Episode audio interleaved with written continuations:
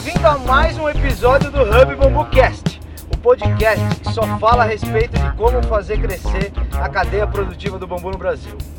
E hoje eu tenho um prazer muito bacana, depois de uns quatro dias, quatro dias, Quatro dias. quatro dias de imersão, de imersão falando a respeito de bambu. Eu tô do meu lado aqui com um rapaz que eu acho que vocês conhecem, faz um tempo que ele já, meu, tá atuando com bambu no Brasil. Vou falar o nome dele, eu tenho certeza que vocês vão conhecer. Danilo Cândia Bambu Carbono Zero. Beleza, Danilão? Porra, beleza. Tamo junto. Vamos, vamos, vamos começar então. Vamos lá. É, bom, esses quatro dias a gente teve é, desenvolvendo um trabalho aí, a gente está falando a respeito de desenvolver alguns produtos para colocar no mercado, enfim, tem uma série de coisas que vocês vão descobrir ao longo do tempo. Mas como é o perfil, na verdade, do Hub BambuCast, o objetivo aqui é, na verdade, mostrar para a galera, né, quem são as pessoas que a gente está conversando sem aquela história, fulano de tal, você sabe de fulano de tal, conhece a vida de tal, não. Aqui é a pessoa pela pessoa em si. Então, Danilão, seguinte, cara. Danilo Cândia por Danilo Cândia. Conta resumidamente da onde você veio e onde você tá hoje, velho. Nossa, não vai caber. Não é rápido. Tem que ser rápido, velho. Resumidamente, sim. Resumidamente. Cara, é...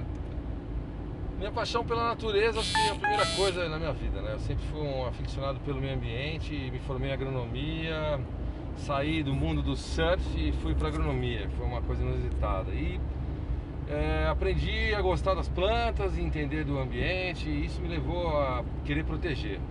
Quando eu saí da faculdade, meu case de sucesso dentro da faculdade era a criação de jacarés para tirar o jacaré do Pantanal de extinção. Aí eu continuei trabalhando mais um pouco aí, fui para a rede de computadores, entender como funcionava, fazer uns estágios. Logo em seguida eu fui trabalhar em Angra dos Reis, num, que eu fiz um protesto ecológico lá na usina nuclear. E de lá eu já consegui um trabalho no Hotel do Frade, assim, praticamente uma coisa divina. Caiu na minha mão e eu comecei a trabalhar lá. Lá a gente implantou a história do palmito pupunha, que foi um projeto florestal na minha vida que me acrescentou muito em termos de entender uma cultura, entender a sensibilidade da cultura, sabe? Cultura local, você tá falando? É, não, a cultura é uma cultura nova, tô falando. A cultura- Ah, tá. chama cultura aquilo que é assim, a plantação de milho é uma cultura, a plantação de feijão é uma cultura. Para o agrônomo, ele estuda assim.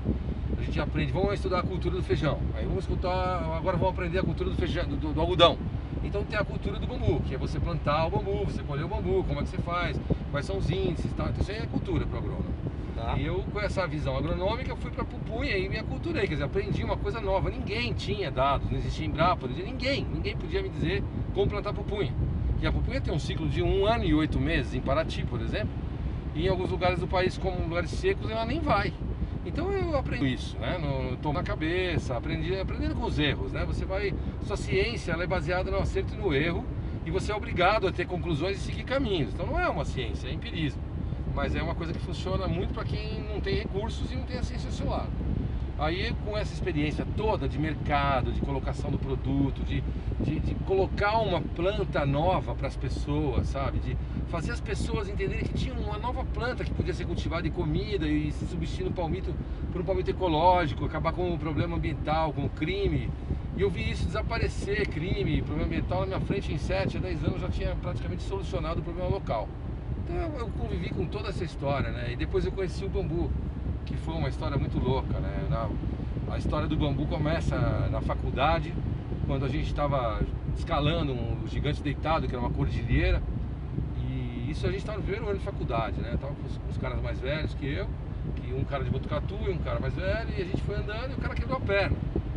O cara quebrou a perna numa situação de duas horas de caminhada, e não tinha como arrastar o cara, porque era meio complicado, declive, pedra. E aí a gente resolveu pegar, a gente passou por uma moita de bambu nativo no Taquaruçu e a gente tinha passado por ela a questão de uns minutos. Aí eu falei, vou voltar lá, vou pegar o Taquaruçu, vou fazer uma maca, vou fazer uma maca e aí essa maca a gente leva ele na maca. Nós pegamos as nossas jaquetas, amarramos as jaquetas que ele tinha uma de couro, tinha uma boa jaqueta, a gente amarrou bem nos troncos de bambu e transportamos o cara e salvamos o cara. E aí o bambu, eu comecei a ver bambu em todo lugar. Isso foi do primeiro ano de faculdade, né? Eu me formei em 87 e eu abandonei a causa do bambu. Lá pra frente, quando eu tava fazendo o negócio do palmito, a gente começou a história do bambu para construir umas cabanas. E essas cabanas a gente resolveu depois tratar em autoclave. E por quê? Porque tava dando bicho pra caramba, ficou lindo o trabalho, né? Marcenaria boa, a gente pegou uns caras legais, mas começou a dar bicho em tudo. Daí a gente teve ideia de levar para autoclave. E nós somos os primeiros a tratar em autoclave. Então nós temos uma experiência desde 1900, desde 1998 a gente trata em autoclave. É bastante tempo. E ah, essa... só, só te cortar, eu vou te cortar em alguns momentos. Pode cortar aqui, tá? É, o lance da autoclave a gente vai vir falar depois, tá? É, isso é uma coisa que eu quero entrar no assunto mais um pouquinho mais a fundo pra gente falar a respeito do tratamento do bambu. Então, resumo, você tipo trombou com o bambu lá, ajudou seu brother, conseguiu fazer a maca, conseguiu tirar ele dali, começou a trabalhar com outras coisas, conheceu a pupunha, estabeleceu o mercado. Aí como é que o como é que o bambu voltou na sua vida? Como é que ele ressurgiu? com a pupunha me levou pro bambu, porque eu estava num lugar onde tinha muita pupunha e o meu sócio estava plantando pupunha num sítio que ele havia comprado. Quando ele comprou o sítio, ele veio contando para mim que ele tinha um bambu que nunca tinha visto gigantesco. Eu falei, ah, eu conheço o bambu, eu tenho em Caraguatatuba lá, o Ademar de Barros plantou 200 torceiras desse bambu, tem bambu lá até você morrer. Falei, não, mas maior que esse não tem. Eu falei, tem. Nós apostamos um Fusca. E eu trouxe um bambu de Caraguá, ele trouxe o bambu do sítio que ele tinha acabado de comprar. E ele ganhou. Era maior questão de 7 centímetros, é, 1 centímetro, um pouco menos de 1 centímetro. Era Mas maior. É. então a gente começou a tomar contato com esse bambu e eu sugeri que a gente fizesse uma cabana. Que lá em Maresias, lá atrás, quando eu tive uma fazenda de coco, que eu arrendei lá e fiz uma coisa chamada Coco Louco, que foi uma experiência de mercado vendendo coquetéis com coco e vodka, que foi um sucesso em Maresias. Quando conheci o Zoom, com meu amigo lá e tal, a gente era da mesma época lá. O Zoom, o grande cara do bambu aí, o Zoom, que trabalha com Celina, fez, ajudou a vir o bambu e tal. E a gente se encontrava lá em Maresias antes de qualquer coisa do bambu. A gente se conhecia lá. E, foi muito legal essa história, porque eu, eu comecei a construir o meu quiosque de bambu para vender coco, depois o frade, é, e aí morreu essa história de bambu. Eu peguei o bambu como matéria-prima. É, não, agora lembrei, não é nada disso. Eu comecei a, a pensar em bambu quando eu estava querendo comprar um sítio para fazer muda de pupunha. Porque eu saí do Rio de Janeiro com uma 350, que eu, era, era meu, meu carro na época, e de todos os lugares eu fui entrando do Rio de Janeiro até aquele lugar que eles chamam de, de Boracéia, ali perto de Bertioga. Fui até Boracéia entrando em todos os sertões e todas as praias procurando uma terra para comprar. E na época o Collor tinha confiscado dinheiro das pessoas, ninguém queria vender nada, porque dinheiro em banco era um risco de tamanho.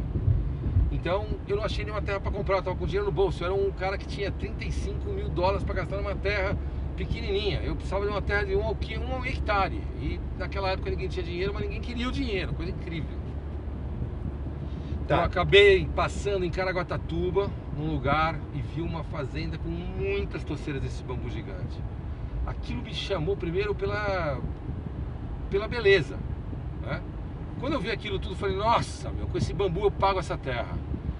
Mas aí eu pensei, como eu pagaria essa terra, né? Logo em seguida, eu, eu pegaria isso aqui transformaria em colher, é, sei lá, essas coisas de pendurar tal. Essas coisinhas que a galera faz por aí, que eu acho legal pra caramba. Eu falei, meu, fazer uma. Tinha várias casinhas ali no, na propriedade. Eu falei, eu vou botar uns artesãos trabalhando aqui, meu, vou botar umas maquininhas, vou fazer um monte de colher e vou vender colher pra caramba, vou pagar esse sítio com 5 anos fazendo colher. Foi o que eu pensei na hora. Depois eu fui embora, não consegui comprar esse sítio, acabei comprando bambu de lá, comprei de novo, comprei, vendi pro Zoom, depois deixei o sítio na mão do Zoom comercialmente para ele comprar e fui embora para Angra. Quando eu voltei para Angra, a gente já estava no estágio que a gente tinha feito uma cabana de bambu para a chegada dos barcos do raft, do hotel. E aquela cabana era um sucesso. Todo mundo que vinha de presidente de banco a qualquer cara ligado ao turismo, qualquer pessoa que chegava lá falava: Uau! E o resultado né, da empatia das pessoas foi deixando a gente muito entusiasmado. Aí, bom, vamos investir nesse negócio, mas tá dando bicho. A gente fez um negócio bonito, a gente construiu também um escritório na Marina do Frade, que era um lugar lindo, frequentado por pessoas muito ricas e tal. Fizemos tudo de bambu, ficou nessa nota mil. O negócio ficou maravilhoso. Todo mundo que entrava, a irmã do Antônio era boa decoradora, ela foi lá, deu um tapa, o negócio ficou lindo. E depois começou a dar bicho, bicho, bicho, bicho. Eu falava, meu Deus do céu, o que eu faço com esses bichos? Aí o Antônio, que era meu sócio, meu, foi meu patrão, ele falou, cara, vamos levar isso para autoclave? Eu falei, puta que ideia boa, vamos. Levamos para autoclave de Cunha, aí começa a história em Cunha, né? tô lá por causa disso, que a gente começou tudo lá. E ele também é, levei os bambus correndo pra Cunha, eu fui o responsável por essa história, daí botei os bambus lá, quando fui buscar, não tinha mais bambu, só tinha esterija. Como assim? A pressão no autoclave tinha explodido todo o bambu, né, cara?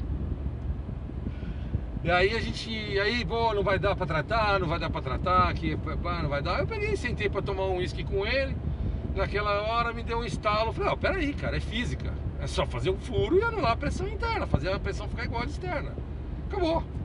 Aí ele, como assim? Falei, é, deixa comigo, eu vou levar mais uns bambus, pode ser? Pode. Peguei, botei, os, furei os bambus, levei pra lá, tratei e trouxe, olha, tá autoclavado. Aí, cara, a gente começou a fazer a primeira casa, roots, que a gente fez, foi uma casa tipo Daniel Boom. Já que o eucalipto podia ser enfiado no chão, a gente também enfiou o bambu no chão para um desafio e levantamos uma casa pilotizada, toda de bambu e poste viga, coisa bem Daniel Boom assim, com todas as costaneiras do bambu meia cana assim fechando, por dentro uns compensados com massa corrida, parecia uma casa de alvenaria. Por dentro você entrava, não era uma cabana, era uma casa normal. Por fora era uma cabana Daniel Boom. Em cima a gente pôs umas telhas normais de cerâmica e a gente jogou também um telhado de grama. A gente comprou, jogou um pouco de terra em cima das telhas e depois pegamos umas placas de grama que a gente mesmo produzia e jogamos em cima do telhado. Aí ficou lindo o negócio, cara. E durou, porque, pô, demora uns 10, 15 anos para começar a ter uma, uma vida biológica dentro de um bambu autoclavado, né?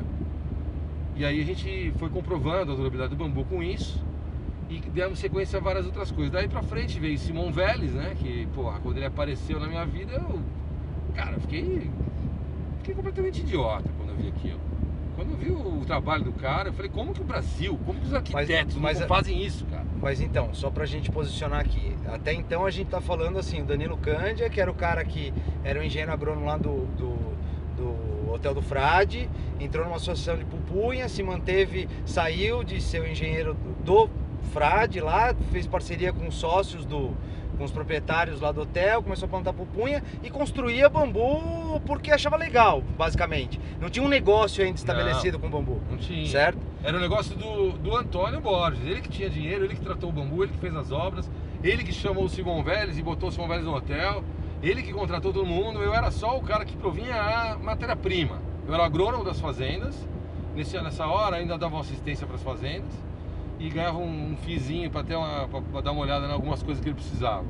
E na hora de buscar o bambu era comigo. Era comigo várias coisas, na verdade. Né? Tudo que era perigoso era comigo. Aí eu, eu, eu fazia esse serviço de, de matéria-prima. Então eu cortava o bambu, né, no machado, na motosserra, em todo quanto é lugar, levava para Cunha, trazia de Cunha para o frade e ficava do lado olhando a construção quando eu acabava de entregar. E ajudando, né, porque eu sou um cara muito ativo. Então eu ia ajudar.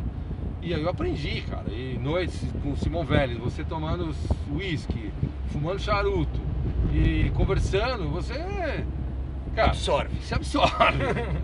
e aí eu me entusiasmei, cara. O Simão Vélez foi o cara que realmente me fez virar a cabeça. Porque a pupunha estava tendo dificuldades, né? Depois de um tempo eh, eu dei uma afastada do Simão Vélez e tal, do, do grupo do Frade, depois que aconteceu tudo isso.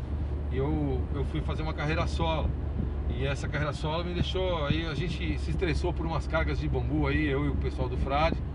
É, como eu tinha, assim, consciência do que eu estava fazendo, estava totalmente certo, eu, eu falei, eu vou me afastar e quando as pessoas que estiverem erradas quiserem se aproximar, se aproximem. Mas tem que ter um, tem que ter um contraponto, tem que chegar e conversar. Tá. Aí, tudo isso aconteceu de uma forma muito harmônica, a gente é amigo até hoje, tá, não tem problema nenhum. Mas é, houve um período que a gente se afastou A gente ficou longe. E depois a gente retomou o nosso relacionamento há pouco tempo atrás. Então, é, aconteceram muitas coisas junto e depois separado. Eles continuaram fazendo grandes obras. Eu diria que as melhores obras do país estão na mão do grupo do pessoal do Frade, não tenho dúvida disso. É, eles sempre construíram com desenhos do Simão Vélez, eles têm mais de oito, nove obras com o Simão Vélez, tem mais umas seis obras que não são do Simão Vélez, são casas de outras pessoas que eles desenharam por coisas muito simples. Enfim, os caras já têm fazenda de guado produzindo em Mambucaba e na Barra Grande, na Bahia. Então eles estão muito adiantados com relação a qualquer outro player. Só que eles são low profile, eles não estão no mercado te incomodando, eles estão fazendo só as coisas deles, porque eles têm os amigos que constroem, quando ele precisa construir, ele tem o dinheiro, ele constrói.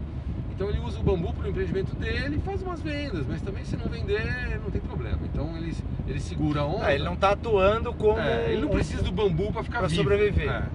Mas ele faz muito bem o trabalho, eu diria assim, tá? Ele tem uma concepção que a gente conheceu, começou junto e tal, mas eles têm, estão muito bem adiantados e sabem trabalhar. Então eu diria que eles são, são pessoas que, que você pode dizer como referência, mas eles não aparecem no mercado, mas são referência. Tá, porque eles então- fazem o mesmo trabalho que eu, até um pouco mais, porque estão com Simão Vélez.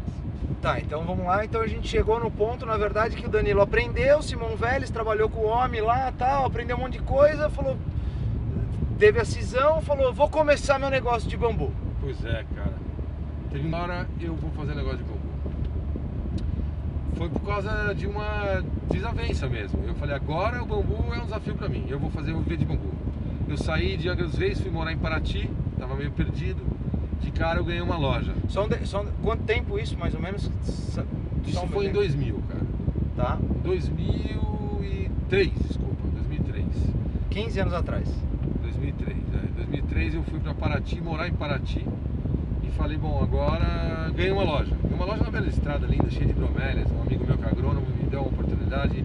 O senhor, o senhor Veloso, um cara maravilhoso, me ajudou muito, me deu uma loja, que é um ponto com toda uma credibilidade que ele já tinha de paisagismo, com viveiro de plantas em volta. Um lugar é sensacional. Tocava música para as plantas, legal, assim, espetacular. Ponto turístico. Paraíso das plantas. Paraíso das plantas em Paraty. É o que tem até hoje, vocês podem visitar lá, é um lugar muito legal. É, e essa loja está lá até hoje, na mão de dois funcionários que estão lá até hoje, fazendo a mesma coisa que faziam antes. E tem um pouco de bambu lá até hoje.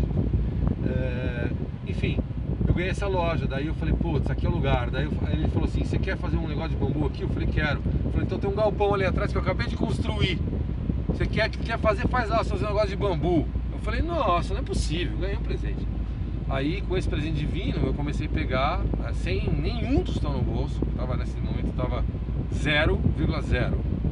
E aí eu fui numa plantação de filostax que tem aqui perto, tinha perto lá de Paraty, e consegui, sabia que ele tinha feito um corte muito grande para vender para um cara numa ilha, e eu fui lá e pedi as pontas pro cara. Eu me levantei com o dinheiro das pontas, fazendo galinhos, fazendo galinhos de bambu, juntando galinhos, fazendo painéis e fazendo cachepôs de galinha, vendendo em lojas de plantas.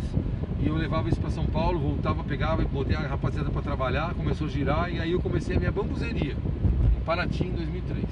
De 2003 até 2006, 7, entre 6 e 7, eu fiquei em Paraty. E eu prosperei com o bambu. Eu fiz muitos trabalhos, foram muitos desafios. Ali perto de Paraty tem um condomínio chamado Laranjeiras, que é um condomínio de altíssimo nível, um luxo absoluto. E o, sei lá quantos por cento do PIB estão localizados lá, entendeu? Os caras param as lanchas na beira das casas, tudo tem canal, é tudo milionário, é dono de grandes megalópolis, enfim, só tem pica grossa É o PIB do Brasil concentrado ali. concentrado ali. E aí, os caras já frequentavam a loja de plantas e acreditavam no cara das plantas. Quando ele falava pode fazer, ele me chamava de bonitão. Ele falava pode fazer com bonitão. E aí, os caras vinham e faziam comigo qualquer coisa de bambu. Então, as madames com dinheiro, elas pedem coisas que você nem vou contar, de tantas coisas que elas pediam, que elas pediam de bambu. Cara, eu aprendi a fazer de tudo: corrimão, eu, varal, forro de teto, fechamento de garagem, telhado de casinha de cachorro, quiosque, quiosque pendurado em coqueiro, deck de piscina, e aí foi afora, bar, foi de tudo. Isso foi muito legal, porque eu fui desafiado o tempo todo e eu conseguia fazer tudo. Ninguém me venceu no desafio do bambu naquela região, consegui fazer todas as coisas. E eu estava num processo que eu tinha para baixo custo. Então, assim, até então eu estava ganhando um dinheiro bom. Tava dando para sobreviver, eu tinha meu carro, tinha minha moto, alugava um chalé na beira do rio.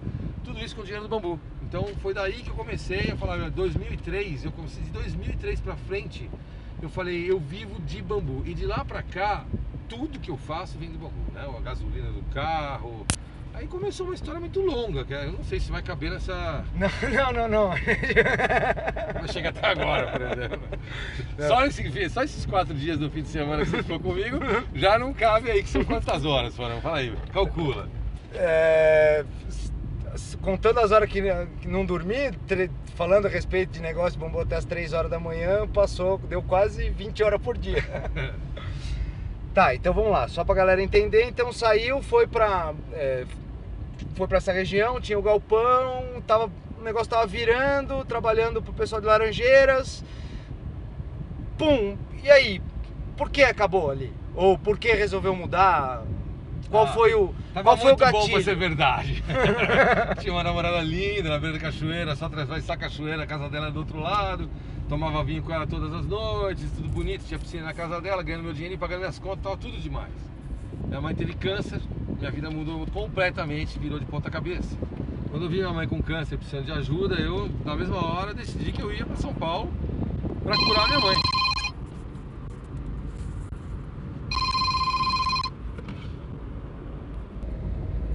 Bom, vocês devem ter pe- percebido aí que rolou uma interrupção, né? Intercorrência. É uma intercorrência, na verdade, né?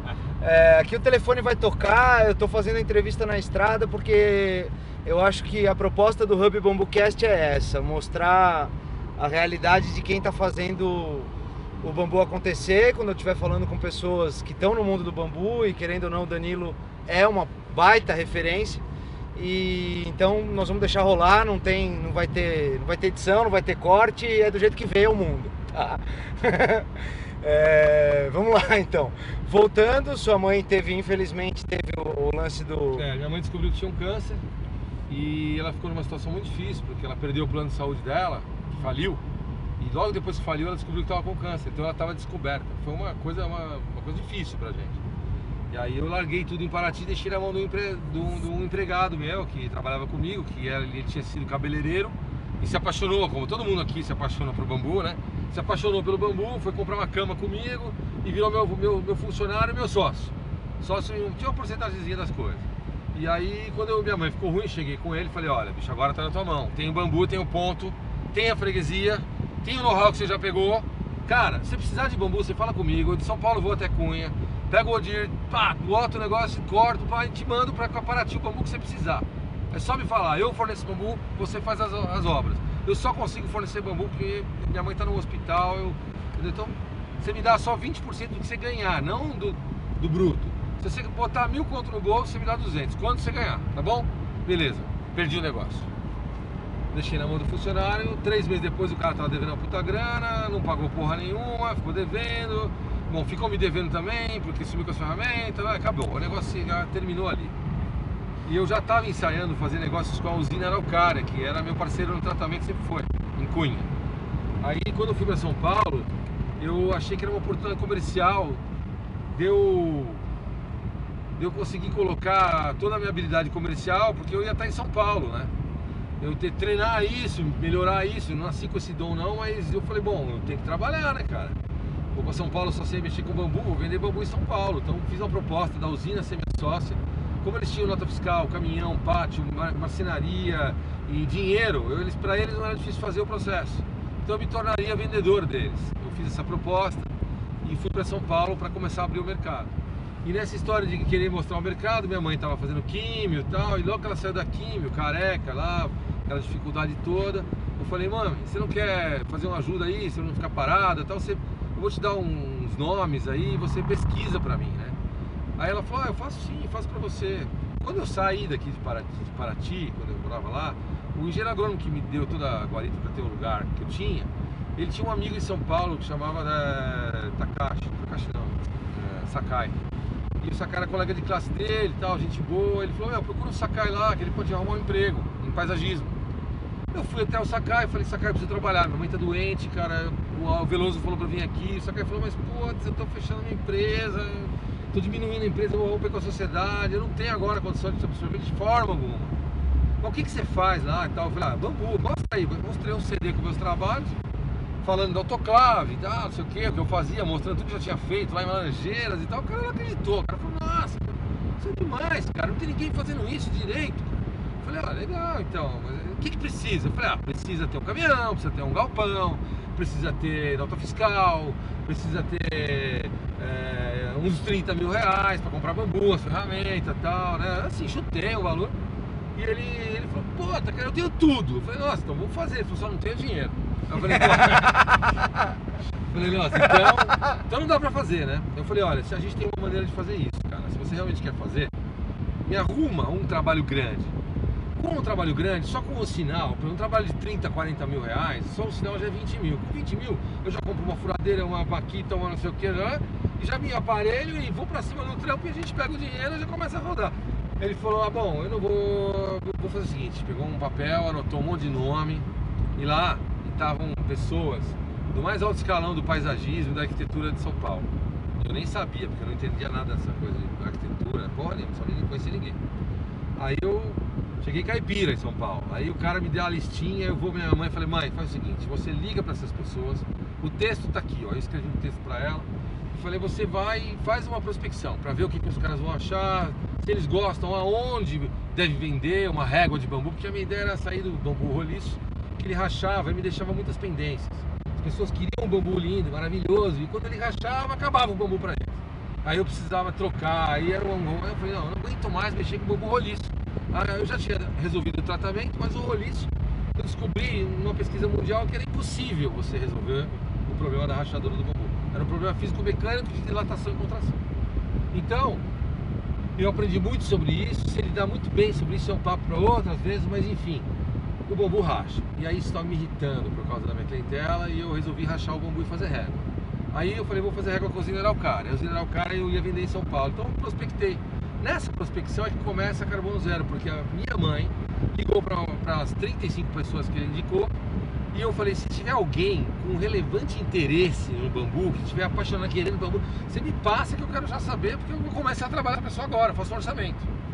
Aí minha mãe fez um trabalho muito bem feito, minha mãe falava tanto quanto eu ou mais, e aí ela ligou para as pessoas e no que eu vim fazer a segunda viagem, tirando as coisas com a minha picape de Paraty, toco o telefone já eu aqui em Paraty, na, na, na minha flora aqui, na, flora do Veloso, toco o telefone, a minha mãe olha, você tem uma pessoa que está muito interessada, eu quero que você ligue agora para ela, tal, isso aqui, chama Renata Tilly. Bom, a Renata Tilly me atendeu no telefone, a gente teve uma sincronicidade enorme, ela falou que tinha um terreno pertíssimo da minha mãe, eu conhecia tudo ali. Falei, nossa, deve ter uma chacrinha lá, né? Ela falou, tenho 6 mil metros quadrados aqui, um lugar incrível de conhecer. E eu falei, pô, eu faço bambu assim, assim, ela, nossa, todo mundo pode conhecer. Então a gente queria se conhecer, eu fui para São Paulo. Quando eu entrei na casa da Renata e vi tudo aquilo que ela tem lá, que é a Carbono Zero hoje, está lá instalada, né? Eu nunca mais fui embora, me apaixonei pelo lugar, me apaixonei por ela, acabei casando com ela e a gente fez a Carbono Zero começando pelas mudas, porque a família dela tem uma tradição de 113 anos em viveiro de plantas. A primeira coisa que a Renata investiu no peraí, meu peraí, peraí, peraí, peraí. A família dela tem uma tradição de quanto, quanto tempo de mudas? 113 anos. São 113 anos trabalhando com planta. É, eles foram os Não primeiros. manja, não, não manja nada. Não, o pai dela é uma enciclopédia viva, cara. O cara é inacreditável, entendeu? Não dá pra comparar. Não tem par, não existe um cara daquele. O cara é uma, um fóssil vivo de conhecimento. Então, assim, eles são muito conhecedores do assunto. Enfim, quando eu me aproximei da Renata, eu tinha um viveiro de guarda. Eu tinha um viveiro enorme de guarda. Eu tava com 60 mil mudas de guarda. Isso está em 2006. Em 2006 eu tinha 50, 60 mil mudas de guarda, mais ou menos. Isso na Barra Grande, em Paraty, que é um lugar agrícola de Paraty. Que é no sertão de Paraty, onde desce a água do, do, do Parque da, da Bocaina ali. A gente tinha um sítio ali. Eu casei com uma menina que tinha um sítio ali. E ali a gente fez um viveiro de guarda. E as pessoas se perguntavam, para que você está plantando guarda? Aí, quem que vai comprar? Eu falava, eu não sei, eu não sei. Eu preciso reproduzir esse bambu que eu achei demais. Alguém, alguém um dia vai querer fazer uma fazenda e não vai ter muda. E eu, eu vou vender, eu vou vender essas mudas todas, eu vou virar um agrônomo da fazenda e vou plantar, eu vou ter meu galpão, eu vou fazer minhas coisas direito, como tem que ser, o bambu dentro da fazenda, com a agroindústria lá dentro. E, e aí foi isso, cara. Comecei a Carbono Zero com um viveiro de mudas que a Renata me ajudou a recuperar, porque a gente perdeu 35 mil mudas nesse viveiro, quase 40. E aí a gente transferiu esse viveiro de mudas para Peruíbe, uma coisa fantástica, maravilhosa. Peruíbe, três meses depois, foi desfeito o negócio, não deu certo. Transferimos esse viveiro de novo para Mariporã. Em Mariporã, esse viveiro ficou sete meses em Mariporã, oito meses, e aí eu transferi ele para Cunha. Então foi uma. Cara. Ele um... passeou, né? Nossa! Em Mariporã, o Guilherme Corte comprou quase todo o meu viveiro, me possibilitou voltar para Cunha e injetar dinheiro de muda na, na, na estrutura da bambuzeria, que tava, naquele momento estava faltando dinheiro na bambuzeria, entrou um dinheiro bom de muda que foi inclusive tem que até agradecer o Guilherme Corte, que foi nessa hora, me, me comprou 37 mil, 35 mil mudas, nem me lembro ao certo. E essa foi a maior venda de muda que eu fiz. E ainda consegui transferir uma parte do viveiro para Cunha. E depois esse viveiro foi, foi indo e começou todo mundo a produzir muda. Eu falei, ah, não compensa mais fazer muda. Eu sei fazer, quando eu precisar fazer, eu faço. Então, quando eu tenho uma demanda de uma fazenda, de um cliente meu, que eu estou dando consultoria agronômica, eu sempre faço a muda na fazenda do cara. Eu não tenho esse negócio de fazer, vender muda. Eu vendo o conhecimento de como fazer a muda. Eu não, eu não vendo muda. Eu vendo o bosque implantado. Eu sou um engenheiro agrônomo, então eu tenho essa visão. Cara, ah, você tem muda para vender? Eu já tive muita. Eu, eu, rezava para me comprar me ligarem e fazer. Me dá 50 mudas, assim, ninguém me ligava. Eu tinha muda pra caramba, não tinha mercado. Não sabia, ninguém sabia que eu produzia também, né? Aquela coisa. Não, é. não tinha internet, eu não tava é, fazendo nada. A velha isso. e boa oferta e demanda, né? Exato, cara. Aquele negócio de você querer conquistar uma mulher no escuro piscando para ela, né? Você nunca vai conquistar essa mulher no escuro piscando, porque ela não vai enxergar. Sem uma lanterna, não. no mínimo, não rola. Então, é isso, o mercado é assim, né? É. E isso Bom, tudo foi uma experiência muito mais de mercado do que do resto, porque o, o mercado sempre foi ditando as regras. Eu sempre fui um bombeiro apagando incêndios do mercado. O mercado me pedindo coisas e eu tendo que fazer. Eu não podia me dar o luxo de parar e falar, ah, vou fazer só Cheguei a tentar fazer isso, até com parceiros, por exemplo, fazer só redes de bambu. Por exemplo, o Bruno Gasperini sabe, fez comigo um ensaio de uma produção de redes de bambu, que é um projeto muito legal do Bruno. E a gente tentou fazer junto, não acabou não dando certo e tal, mas enfim, uma coisa muito interessante, você fazer redes de bambu. Para fazer redes de bambu, você tem que desenhar rede de bambu, você tem que ter uma linha, tem que vender, tem que ter uma linha de uma linha, um pessoal na, na frente de vendas oferecendo bambu para todo mundo, tem que ter estratégia, tem que ter toda essa história, Rubi que você sabe fazer, entendeu? Que eu não sei. E que a maioria dos bambuzeiros não sabe, tenho certeza. Então, a gente tem essa deficiência de marqueteira aí e a gente acaba ficando no nosso canto. Nessa época as mudas estavam lá, entendeu? Ninguém sabia. Ou aí quando eu vi que tinha um mercado de muda, eu já meu negócio não era mais vender muda, porque tem gente vendendo muda aí bem já. Meu negócio agora é implantar bosque. Então quando eu preciso de muda, eu compro. Tem um monte de player de muda hoje que eu posso falar, conversar, tá fazendo um trabalho direito. Então eu compro das pessoas honestas do mercado, beleza. Agora, eu não preciso mais produzir muda. Eu, quando o cara quer, eu pego, pego o Sidley e jogo lá, né? Pego o rebento e jogo lá na fazenda do cara e a gente faz a muda lá, é muito mais inteligente. Não, mesmo porque acho que aí você está entrando num outro assunto, na verdade, que é o cada macaco no seu galho, né? Tem espaço para todo mundo, tem espaço para parceria e quando você percebe, na verdade, a oportunidade de entrar no nicho de mercado, o esquema é ser bom naquilo, certo? É. Então, vamos voltar nesse tempo. Você conheceu a Renata Tilly, vocês começaram a desenvolver um, um projeto junto. Você já estava na história de, pô, bambu roliço não, não é uma coisa legal, me dá problema, tal, vou rachar o bambu, vou trabalhar com régua, enfim, vou trabalhar com outros elementos do bambu. É, primeiro lugar, o mercado, pelo menos aqui o pessoal que trabalha com bambu sabe que o teu, uh, o teu negócio sempre foi atender o mercado de arquitetura, né? A Bambu Carbono Zero, aonde ela é, é, ela é conhecida, na verdade, por conseguir entrar com bambu em grandes obras de arquitetos renomados no Brasil. É, isso aí foi muito da experiência da Pupunha e a influência da Renata, né? Porque, por exemplo, a Pupunha me ensinou uma coisa muito interessante. Eu não tinha capital de marketing, investimento para poder fazer uma boa divulgação da pupunha. Eu sabia que era um bom produto e um bom produto pode se divulgar boca a boca. Então eu pensei, pô, ainda mais a culinária, eu vou chegar e vou influenciar os caras tops. Quem são os caras tops do mercado? Bom, o cara mais fera aqui na cozinha que está se destacando mais é o Lohan na época. Então o Lohan era um francês que amava o Brasil, casou com uma brasileira mulata, e, enfim, o cara era legal pra caramba e ele estava liderando a Associação da Alta Gastronomia no Brasil, trazendo cursos, aquele aqueles mais altos cursos de fio da França pro Brasil, enfim, o cara tava arrebentando. E aí eu falei, bom, vou ver quem são os caras e vou oferecer, meu pode experimentar, experimenta aí e tal. Aí, cara, eu fiz isso. E foi sendo um sucesso, porque o produto era. O produto sendo bom, você vai fazer sucesso. Qualidade, inovação são coisas imprescindíveis para você conseguir se estabelecer. Foi assim que eu me estabeleci. Sem querer, sem nenhum tipo de estudo como você já fez. Na intuição, eu falei, vou ter que pegar os caras formadores de opinião na cozinha. Vou lá e vou, foi estratégia minha que eu bolei, tá? Aí deu certo. Saí na capa da Gula, com 18 páginas na Gula, falando da minha fazenda, eu lá, com meus cachorros, no meio do palmital, cortando palmito com facão na mão, os caras entrevistando, e pá, foi um negócio muito legal. daí isso vai chamando outras coisas, vem outras revistas, vem mais restaurantes, a gente vai se aprimorando no processo, vai melhorando. Bom, a Pupunha me ensinou isso. O mercado está apto para comprar coisas legais, que tenham um, valor de, uh, acrescentado que as pessoas podem ver, mas você tem que estar tá pronto para fazer também, cara. Senão não dá certo. Você tem que estar tá ali. É um puta no trabalho. É muito mais difícil vender do que plantar. Ou seja, mostrar pro cara a agregação de valor do teu produto ou teu serviço, no final das contas é a grande puxa, né? É, mas ela aconteceu naturalmente, porque como eu já tinha experiência da pupunha, eu cheguei no bambu e falei, bom, quem que são os caras? Aí quando eu comecei a frequentar a casa da Renata Tiri, comecei a trabalhar junto com ela, de cara a Renata já era uma, digamos, uma parceira dos maiores arquitetos do país, que é o Márcio Koga. Aí a gente teve proximidade. Eu fui no Márcio Koga com meus bambuzinhos embaixo do braço e fiquei lá perturbando ele, na verdade. eu tive a liberdade de perturbar só o Márcio Koga, cara. Então isso também é um pouco de sorte, né? Aí. É, mas não adianta nada ter a sorte e não aproveitar. Eu preparo também, não saber convencer o Márcio Koga, é, porque ali não foi fácil, cara.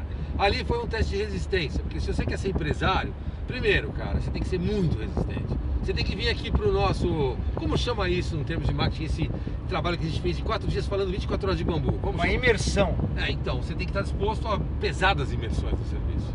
Porque você vai perder noites, você vai ter dificuldades imensas e você vai se deparar com coisas que você não tem solução. Você coisas que você não sabe Deus. fazer, precisa é, arrumar solução. Você tem que pedir pra Deus, só tem solução em Deus, não tem de onde vir e aparece a solução, realmente. Então, eu já me deparei várias vezes com isso. Em tudo. Em projeto, em garantia, em plantio, em colheita, em desatolar o carro, em tudo. Tá? Então, então é assim, para você ser um bambuzeiro de ponta a ponta, tem que ser super-herói. Eu não indico isso para qualquer pessoa. Passe no teste de super-herói primeiro, porque é foda. Você pegar o bambu do começo e levar ele até lá, a alta arquitetura, muito difícil. Eu levei os melhores arquitetos, fiz um trabalho consistente, Comecei a autoclavar, a autoclavar foi importantíssima para fazer essa credibilidade. Aí, o próximo, próximo, assunto é esse, tá? Vai, vai, continua. Apesar de eu ser um cara xiita com o meio ambiente... Peraí, eu... peraí, peraí, não entra, não entra nisso agora, porque eu quero que esse, esse, ponto aí a gente entre quando a gente for falar a respeito do tratamento, tá? Que é o próximo okay. por cima. Eu não sou é... xiita, não, eu falei... É... é... Então vamos lá. Então no final das contas, não tem receita, certo?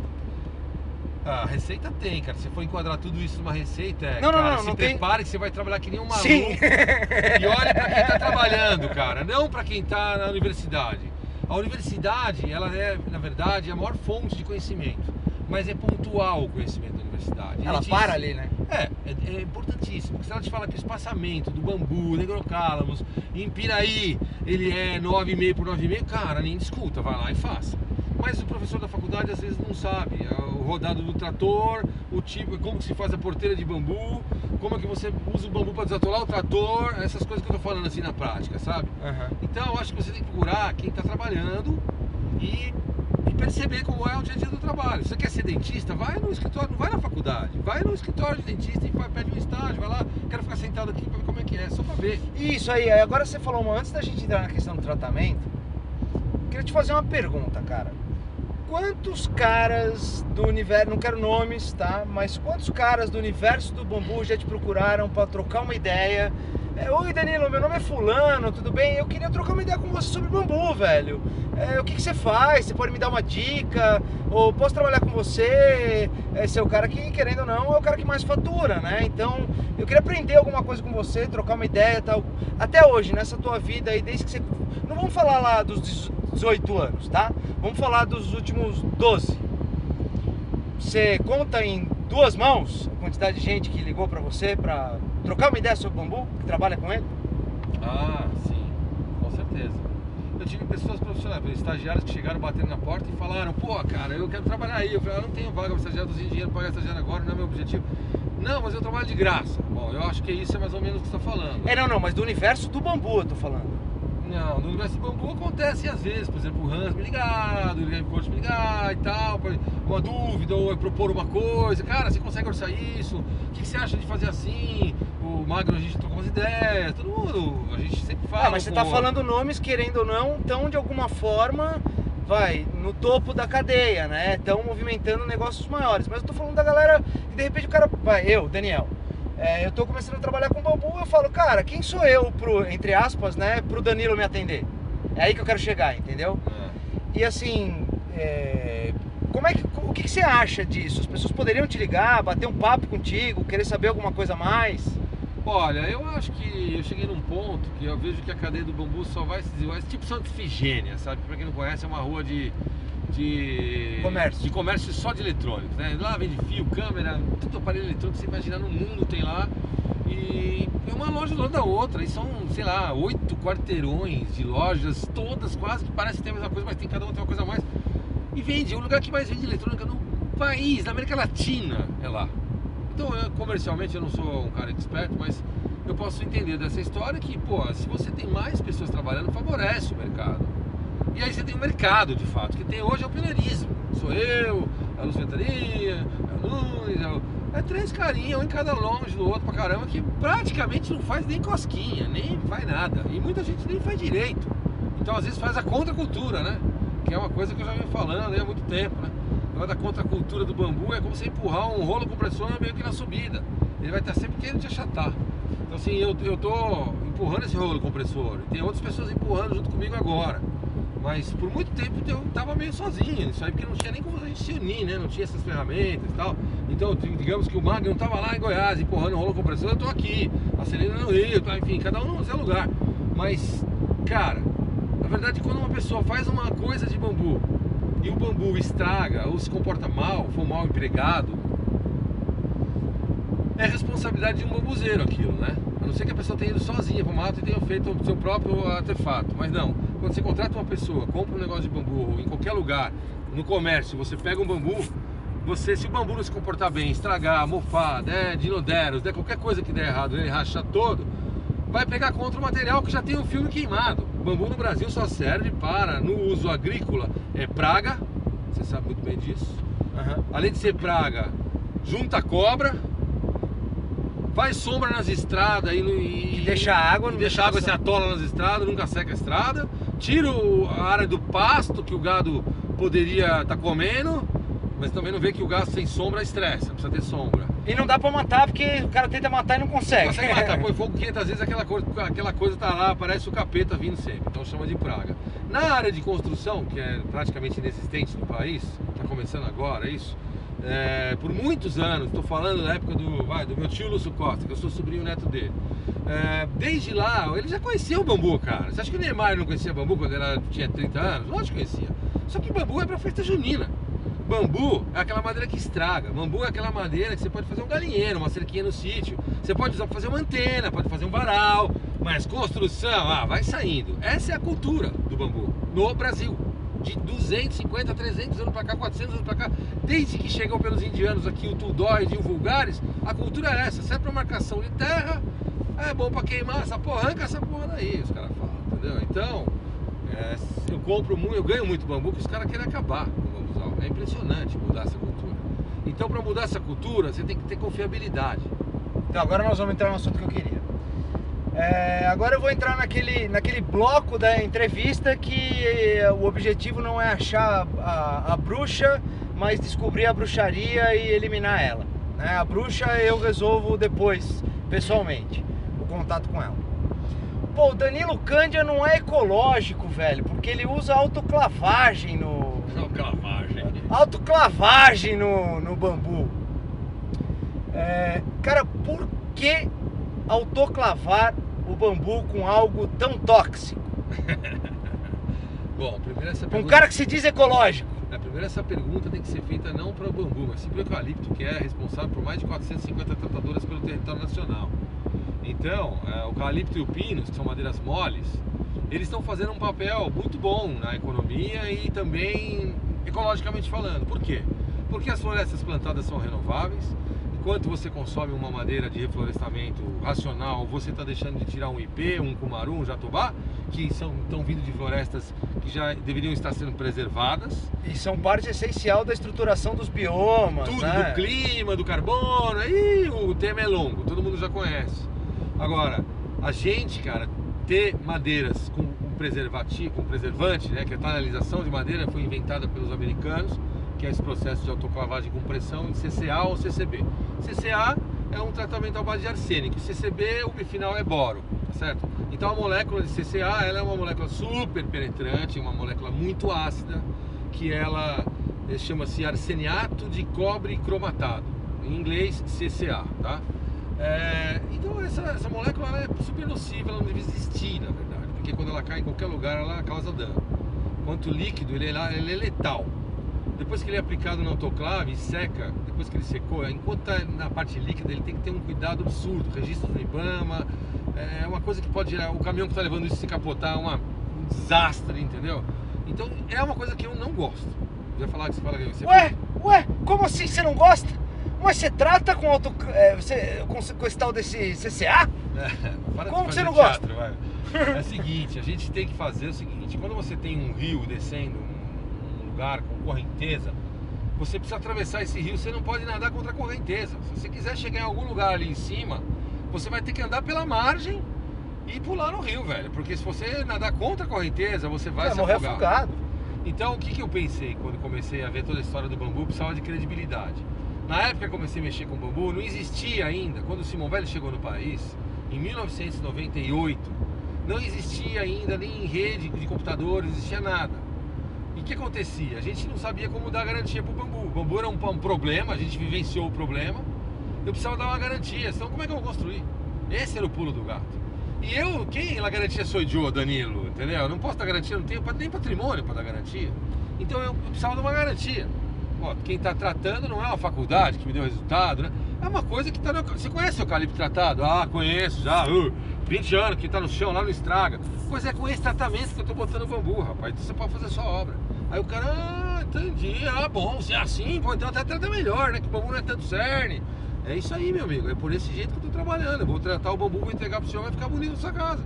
Aí o cara aceitava que o bambu não era mais uma madeira vulnerável. Tá certo? Como ele aceitou o eucalipto vários anos, já tinha comprovação de tempo da vida dele, que ele sabia que o eucalipto funcionava, já tem cultura de eucalipto.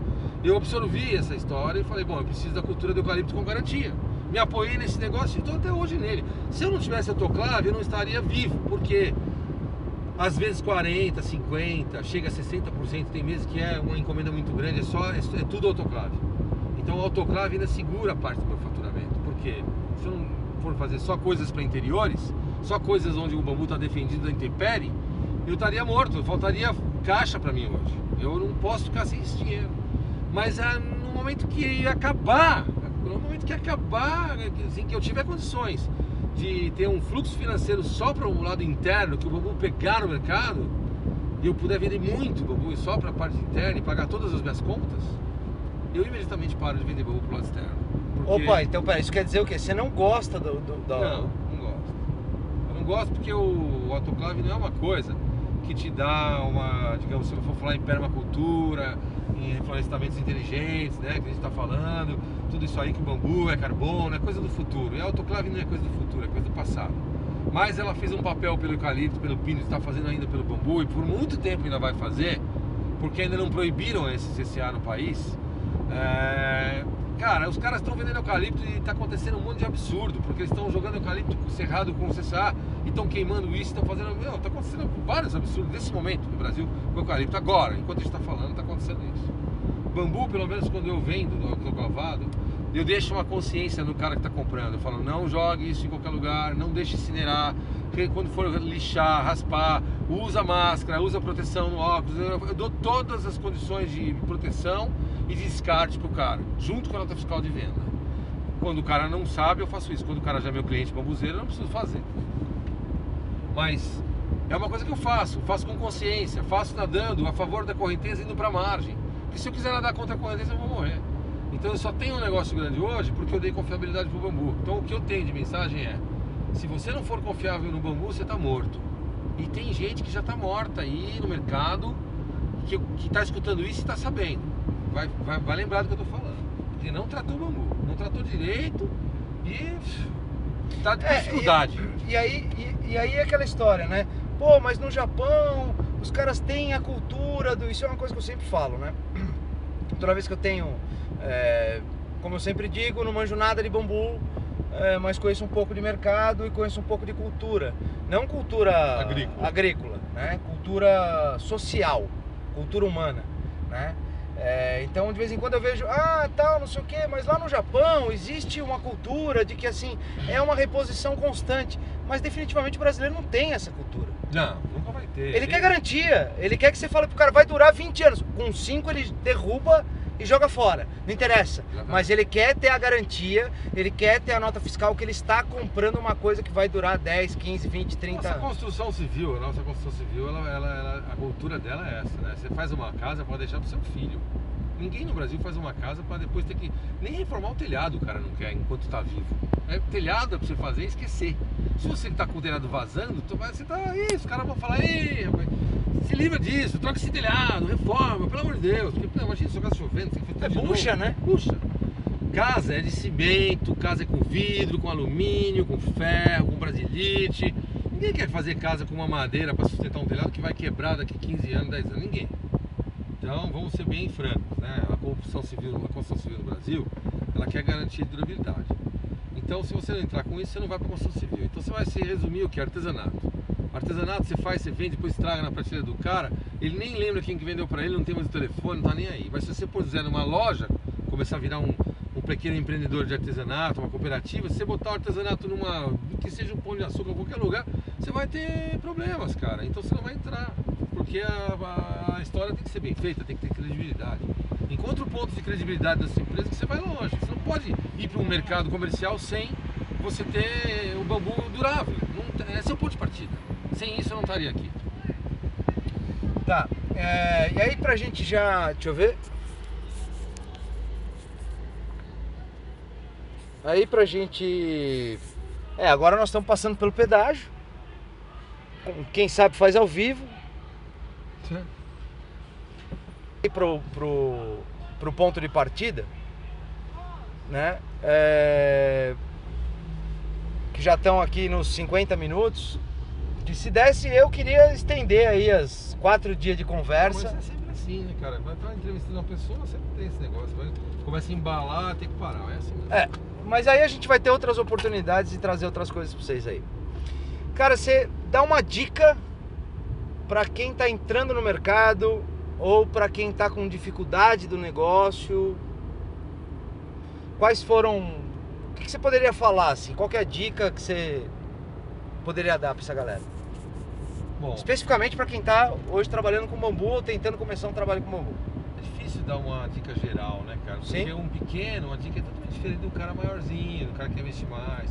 O cara que quer plantar para fazer um negócio agrícola é totalmente diferente do cara que vai fazer artesanato ou do cara que quer fazer construção civil. Não, em termos de negócio, eu tô falando. Ah, em termos de negócio, cara, se você quer fazer um negócio, não quer ser empregado de ninguém, eu acho que você se arrumou pra cabeça, a primeira coisa. Olha, cara, é muito bom. Às vezes eu olho assim pro pessoal da academia, né, cara? Eu, eu podia ter seguido isso, cara. É, minha família tem o meu avô, um cientista, meu tio, um cientista. Os caras foram longe na carreira de ciências. Mas eu, particularmente, cara, eu vejo assim uma estabilidade, uma coisa assim, é tão gostoso às vezes você olhar para aquilo e falar, pô, cara, eu tenho meu salário, sabe? Eu não preciso me preocupar. Então, acho que a primeira coisa que a pessoa precisa mesmo é fazer uma, um auto-questionamento para ver se ela quer empreender ou se ela quer ser funcionária. Se ela quer ser funcionária no mundo do bambu, ela que procure alguém no mundo do bambu como eu, ou como qualquer outro cara que tá aí, que você pode ganhar, e procura, que nem já me procuraram, bateram lá na minha porta e falaram, eu quero trabalhar com bambu com você, cara. Eu arrumei um jeito, porque quando você vê amor na pessoa, você arruma um jeito para a pessoa trabalhar. Tem várias pessoas. Por exemplo, eu estou trabalhando com o arquiteto Murilo, estou trabalhando com, com outro rapaz que é o, o Romeu, que fazendo, vieram porque eu precisei nos Campana, precisei de mão de obra, mandei um alô aí no- nos grupos, no grupo veio dois rapazes, estou trabalhando com eles até hoje. Então, os caras bateram lá e falaram, tô afim de trabalhar com bambu, cara. É Já legal." sabiam trabalhar com Não, não sabiam muito pouco, sabiam de discussão de grupo, sim, não tinham prática em nada. Mas estão fazendo um bom trabalho. Eu tô, eu tô conseguindo trabalhar com os caras, tá dando certo. Inclusive, o, o nosso amigo Murilo já está envolvido em vários projetos comigo, que eu gostei da pessoa, um cara legal, já está indo junto, estamos fazendo. E o Romeu está em obra, em obra, trabalhando na frente de obra comigo. E pro pequeno crescer, o que, que ele tem que ver? Ele tem que ver que é um passo atrás do outro, não adianta querer abraçar o mundo, tem que achar um, um mercado. Eu hoje, hoje eu faria o seguinte, é, eu começaria já com produto. Escolhe um produto. Bambu não é um produto, sabe? Ah, mas eu quero vender vara de bambu, não sei o que tá. Então você tem que ter muita disposição e tem que ter muita produção de bambu. Você tem que ter muito lugar onde achar bambu. Se não tiver muito lugar para achar bambu e vender em quantidades, hoje ainda é difícil vara de bambu. Não é uma coisa simples. É muito difícil vender um, um valor que você possa ganhar dinheiro. As pessoas ainda não veem valor. Isso quer dizer, se o Eliés, se a Celina, se quem quiser comprar bambu, quer comprar bambu fazer uma obra, eles não querem pagar muito. Eles querem pagar um valor que o bambu ainda é meu, é meu você, você, tem que se ralar no campo e não fica com quase nada. Então, isso não é ainda não tem mercado. Então o que você tem que fazer? Se é pequeno, não interessa o tamanho, quantas varas de bambu você vai pegar. Você vai ter que ir buscar essa vara de bambu, porque comprar de fornecedor, se for comprar da Carbono Zero, que é um cara que fornece, é caro. Se for comprar do Bambu Show, também não é tão barato. Se for comprar do, lá, do outro cara ali, também não é. Então você vai acabar pegando o seu bambu, fazendo o processo todo, que é uma intimização com o negócio, que foi assim que eu aprendi. Você vai começar a fazer tudo, colher, aí tem que colher direito, aí aprender a tratar, aprender a secar, depois serrar, depois desdobrar e vai ter que criar um produto, seja uma cerquinha, seja é, uma redinha, seja um cachepozinho, seja o que for. Você vai ter que falar, isso vende, eu acredito que vende. Aonde? Ali, em tal lugar. Vai lá, vê. Se quer comprar os cachepô, fiz um pra ver, o que você acha? Vai lá, teste o seu produto, é o que nós estamos né, desenhando. Teste o produto no mercado, fala, pô, não vendeu, Putz, então essa ideia não foi boa, vou fazer outra coisa. Faz outra coisa, não deu. Você pode tentar 10 coisas, na décima primeira você conseguir. Isso já aconteceu com a Carbono Zero. Então, a gente precisa ser perseverante, não pode desistir e nem sempre você tem condições, porque às vezes você está sem dinheiro e, não, você vai ter que arrumar um emprego. Então pense bem, se você quer um emprego ou quer ser empresário, seu artesão. Se você é o cara que é artesão, cara, faça com confiabilidade que você vai achar mercado, porque o bambu pode ser qualquer coisa. Ele pode ser desde o tapetinho do banheiro até a torre mais alta da sua cidade. Então eu acho que a gente tem um campo inimaginável para o bambu. Cada um pode fazer uma coisa diferente com o bambu. Um pode transformar em carvão, o outro pode fazer incensário. Desde que ele ache lugares para vender incensário, tá tudo certo. Então, eu sempre tive essa visão. O produtor rural, ele é pobre porque ele entrega para o atravessador.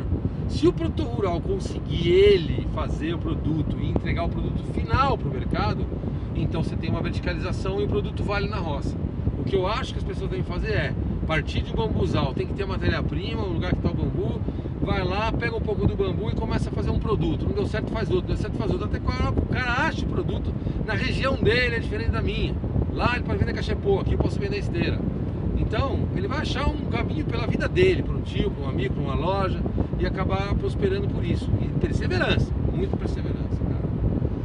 Show de bola. Eu acho que ficou claro também pra galera que eu acho que o cara tá aberto aqui a pessoas que queiram de alguma forma uma uma ajuda dele. Eu acho que eu estaria há pouco tempo atrás eu vi que ele publicou um lance de mentoria e tal. Muita gente ligou?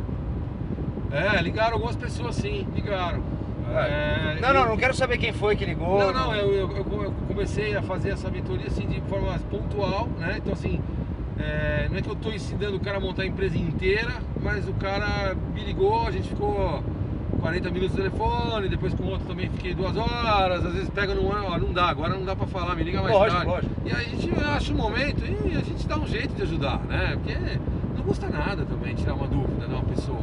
É lógico que eu não vou poder ter o cara colado na minha vida o tempo todo, mas pô, dá uma dica, às vezes faz diferença. Eu, eu fui um cara que quando cheguei em São Paulo, eu saí na pequenas empresas, grandes negócios, quando eu já estava mais ou menos estruturado, e, e dali eu acabei ganhando um prêmio na Endeavor, que é um instituto de apoio ao empresário bancado pelos, ah, pelos, pelos empresários. É um instituto americano que veio para o Brasil e eu ganhei um prêmio, porque eles me escolheram como uma empresa que eu, era, eu tinha perfil de empresário, meu produto era replicável e era escalável. Então eles e era sustentável. Então eles me deram uma mentoria gratuita. E eu eu nessa época eu comecei a tomar conselhos. Então, cara, conselhos são as coisas mais valiosas que a gente tem. Então, você procura uma pessoa que você confia e você pede um conselho. Você sabe que aquela pessoa sabe fazer aquilo, você já viu o que ela faz. Pô, eu preciso saber como é que eu faço um broto de bambu. Pô, a professora Juliana lá, com a professora. É, esqueci o nome da da pesquisadora que faz broto de bambu lá. Pô, elas estão fazendo broto lá um tempão, tá lá. Como é que faz? Cláudia? Não, não, a professora Inês, né? Inês, não é? É, uma professora. Da, da farinha, da É, farinha. da farinha. Não, por exemplo, a farinha. Eu quero saber como é que faz a farinha. Vai lá, ela já fez farinha, vai aprender com ela, tá certo? Então, acho que é por aí. A gente tem que procurar ver quem quem a gente confia no que faz. Então, ah, tem quem trata bambu, vou lá. Quem planta bambu, vou lá. Dá uma olhada, conversar, ver o que o cara fala. Agora, se o cara fecha as portas, aí eu, eu não estou de portas fechadas para ninguém. A minha empresa tem um escritório em São Paulo maravilhoso, que eu acho que é muito pouco explorado, assim, eu acho que os bambuzeiros muito poucos conhecem. E aqueles que conhecem, pode falar aí. É um escritório espetacular. Você conhece, né, Daniel? Opa! E a gente tem uma estrutura de bambuzeria em Cunha. A estrutura da bambuzeria em Cunha não está aberta ao público.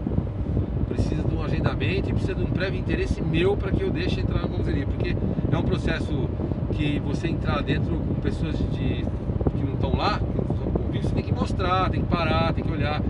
Nós estamos trabalhando fazendo o dinheiro da gente. Então a gente não vai abrir o processo para qualquer um. Não, mas eu acho que sem marcar um dia e sentar contigo lá na Carbono Zero São Paulo, acho que já tá. Dá, dá pra fazer, dá pra fazer. Mas por telefone também, dá, por Sim, internet, lógico. por e-mail. Tem vários meios. Hoje, com essa história que você está fazendo aí, você está provando que a gente pode conversar por WhatsApp, inclusive.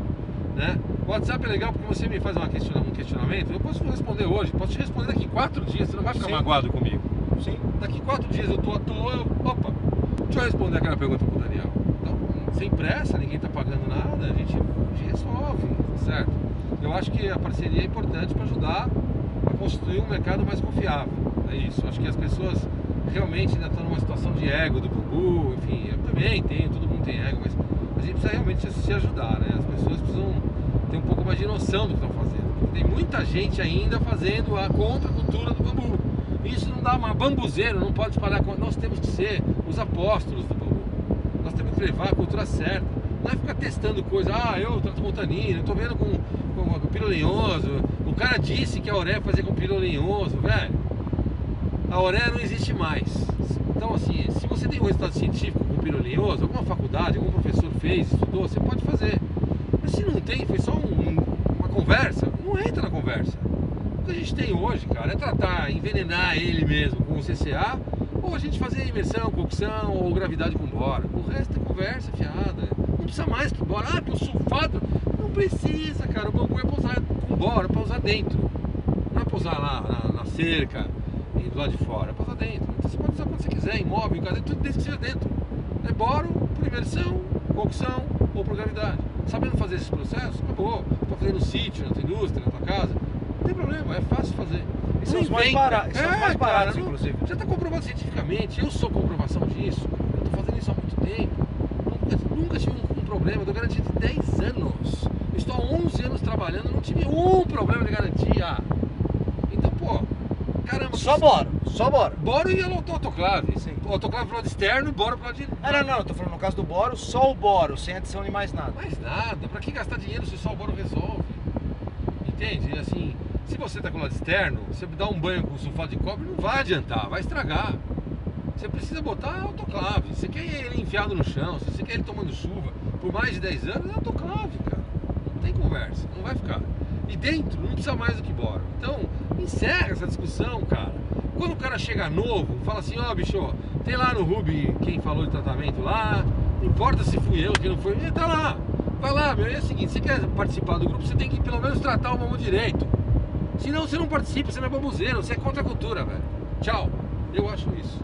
Hoje, quem tá num patamar de, de querer dizer que é bambu, bambuzeiro, faz pelo bambu, por mais que faça bons trabalhos, se não tratar direito, está fazendo contra a cultura do bambu, que é o que já existe há 400 anos no Brasil. E agora eu venho tentando romper essa barreira, é que nem um, Robin Hood, entendeu? E não é fácil ser Robin Hood. Eu, tá, eu tô ficando velho, daqui a pouco o Robin Hood já era. Temos que fazer isso acontecer antes de eu morrer, ou de alguém ou outro que estão fazendo igual eu. E não sou só eu não. Bastante gente fazendo hoje, graças a Deus. Bom, show de bola. Eu acho que é isso. Hoje não vai ter o falou, então tchau, porque eu tô junto, que ficaria uma coisa ridícula, né, de fazer. Então a gente vai terminando por aqui. E essa semana a gente tá com algumas outras. é, tá separando algumas outras coisas aí pra ver se a gente consegue trazer mais informação pra vocês, tá? E vamos falando. Danilão, valeu, obrigado. Valeu, Rubi, Daniel, obrigado, hein? Eu que agradeço. É, vamos aí dizer, o Daniel esteve comigo nas últimas quatro dias falando bambu sem parar. O cara é, realmente entende de marketing, dá pra perceber, né? A gente não sabe dizer até onde, porque a gente não consegue julgar, porque ele tá bem acima da nossa condição de bambuzeiro. O cara é um profissional de área e, e tá fazendo um trabalho legal. Vocês podem ver pelo, pelo Hubcast que tá rolando, que eu acho bacana. E tem mais coisas aí que vocês vão ver no futuro, né? Eu acho é, que... logo mais. logo mais a gente mostra. Beleza? Galera, valeu, brigadão. Espero que vocês gostem. Abraço, fui!